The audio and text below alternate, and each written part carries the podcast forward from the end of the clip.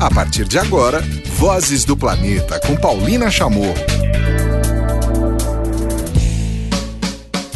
Oi, tudo bem? Começando mais uma edição do Vozes do Planeta. Esta é a edição número 87 do nosso podcast. Vamos falar sobre alimentação. Meu convidado é o diretor e representante do Programa Mundial de Alimentos aqui no Brasil, é o Centro de Excelência contra a Fome. Eu vou conversar com Daniel Balaban. E isso também para anunciar que a partir de semana que vem eu vou trazer notícias direto da Itália. Eu vou acompanhar Slow Food Internacional, Salone del Gusto. A gente vai começar com música esta edição 87 do Vozes do Planeta. Tem Paradeiro com Arnaldo Antunes, Marisa Monte. Agora no Vozes do Planeta e no portal Ecoera, vamos conversar com Daniel Balaban, diretor do Programa Mundial de Alimentos aqui no Brasil. E a minha primeira pergunta era justamente, né, o Programa Mundial de Alimentos não é a FAO. E aí o senhor me contava que era uma confusão bastante comum aqui sobre isso, né? Exatamente, é bom essa oportunidade para esclarecer.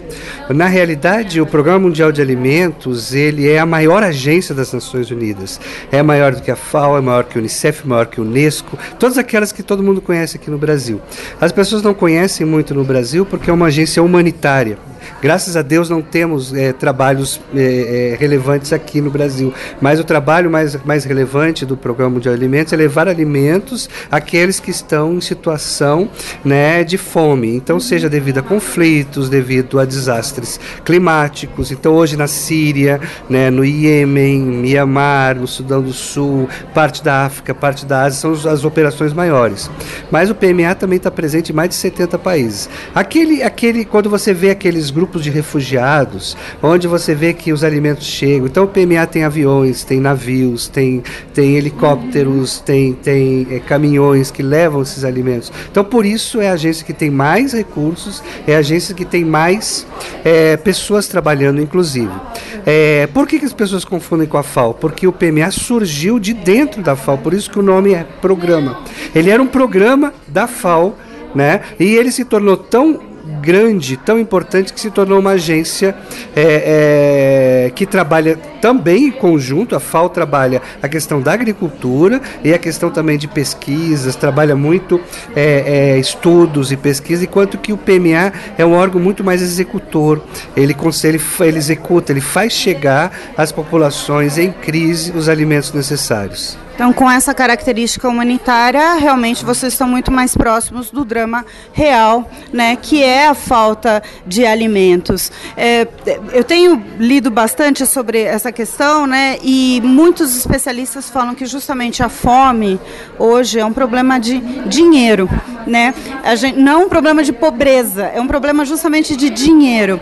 E a gente está aqui num evento, né, um evento promovido uh, pela Hellmans, para tratar justamente de uma comida invisível, aquela comida da geladeira, extremamente perecível, e aí a gente vê que é um problema de dinheiro, né? Porque tem na abundância a gente desperdiça, né? Como é que o programa é, entrou aqui nesse programa específico sobre desperdício de alimentos e o que o senhor pode contar sobre é, o mundo que a gente está vendo hoje, né? A fome, índices de fome voltaram, por exemplo, aqui na América Latina também, muito é, impressionante, uma, um tema que já estava começando a ser resolvido, agora começa com números bastante preocupantes também por aqui. É, só para a gente começar dando alguns números, né? Hoje no mundo são desperdiçados em torno de 1 bilhão, 1 bilhão e 200 milhões de toneladas de alimentos todos os anos. Isso equivale a um trilhão de dólares jogados fora, porque junto com o alimento você utilizou água, você desperdiçou água, você desperdiçou energia, você, você desperdiçou o trabalho humano, você desperdiça um monte, né, todo aquele esforço que foi feito para produzir aqueles alimentos. E, e, e essa questão do, que, da fome, eu diria que mais do que dinheiro é uma questão política. É, você tem que ter vontade política de é, é, tentar resolver o problema. Um mundo hoje que nós chegamos, nós temos é, toda a tecnologia, celulares, drones e uma tecnologia avançada, como é que a gente pode se olhar no espelho e dizer que ainda temos 800 milhões de pessoas, ou seja, quatro Brasis inteiros de pessoas que passam fome, que morrem de fome no mundo. É, eu fico envergonhado, não sei, eu fico com vergonha né, de ser ser humano, de ter ser quase 15% da população não ter o que se alimentar. Essas pessoas precisam de ajuda, porque se você não tem alimento, você, além, de, além da fome, que é horrorosa a dor da fome, você tem a dor da vergonha.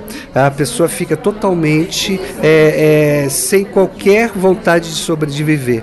Então é um, é, é um, cenário muito ruim. E se a gente não ajuda, a gente não consegue tirar essa pessoa dessa linha de pobreza, debaixo da linha de pobreza.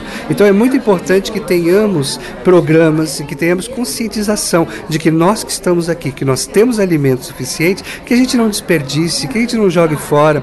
E muitas vezes a gente compra mais do que precisa, né? E aí a gente é, cozinha mais do que vai comer, a gente sabe disso. E aí aquele que restou, ao invés da gente ter, guardar para consumir mais tarde, a gente joga fora.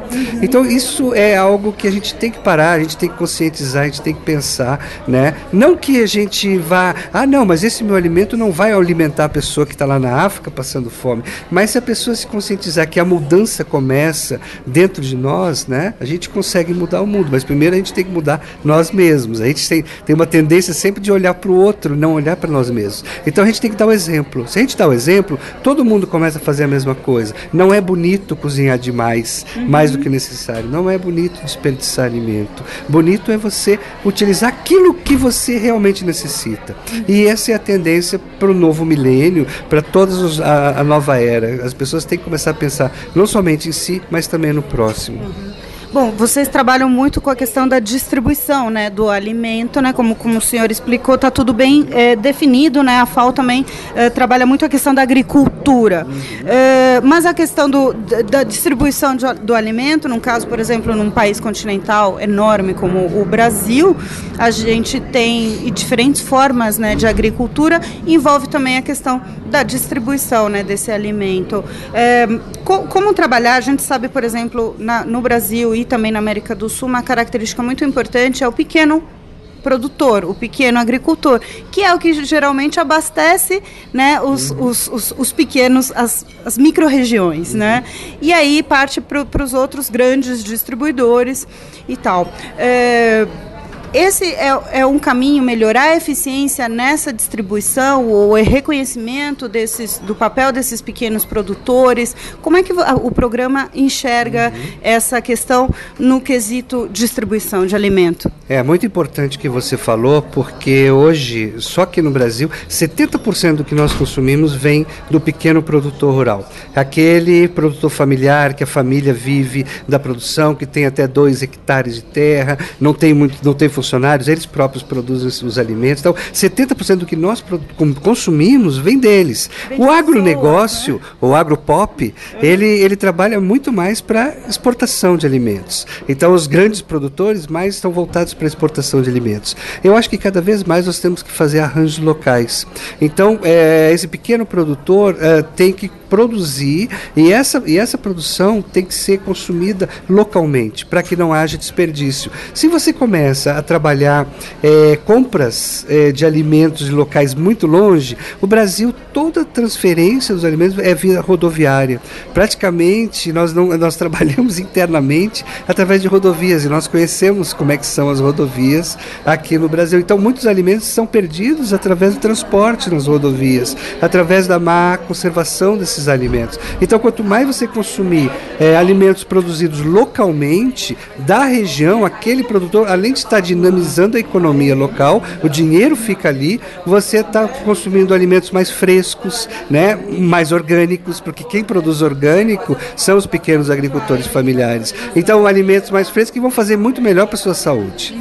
Daniel, minha última pergunta é sobre o papel e a importância de empresas, por exemplo, a gente está num evento uh, da, da Helmas, né, um, um alimento, né, um, uma uhum. maionese que está promovendo um movimento de conscientização justamente daquilo que a gente estava falando, né, da fartura, né, enxergue aquilo como alimento que vale, né, no caso específico aqui da, da geladeira e aquela comida invisível que é desperdiçada uhum. quase que integralmente, né, boa para ser produzida. Qual é a importância, então, do papel da iniciativa privada, das empresas, nessa questão do combate ao desperdício. Né? Não vou nem falar da fome, né? aqui a gente está falando especificamente do desperdício.